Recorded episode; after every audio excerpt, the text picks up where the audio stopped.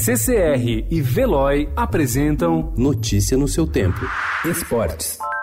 Vamos fazer uma linda festa, com muita alegria, com muita emoção. O nosso campeão mundial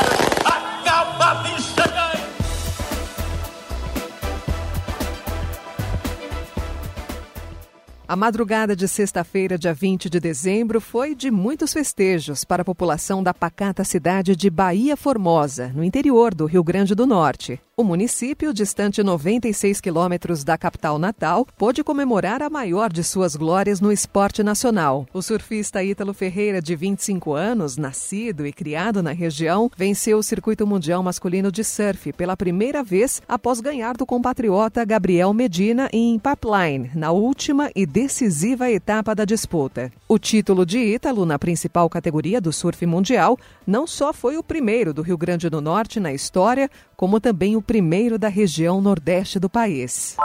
O surfista Ítalo Ferreira pode ser definido como um esportista autodidata. Ele não teve treinadores durante a sua formação e teve de se desdobrar sozinho com sua prancha, apenas observando atletas mais experientes nas praias do estado. A rotina era simples: assisti-los, pegar a sua prancha e tentar reproduzir o que se via. Esse foi o roteiro dele durante muito tempo, até que um olheiro, impressionado com o talento dele, surgiu para impulsionar a carreira de Ítalo. Na praia de Genipabu, localizada Localizada na cidade de Extremos, região metropolitana de Natal, Ítalo Ferreira foi mostrado ao mundo do surf pela primeira vez. Numa competição local, disputou as categorias iniciante e mirim e faturou seus dois primeiros troféus no esporte. Notícia no seu tempo. Oferecimento CCR e Veloy.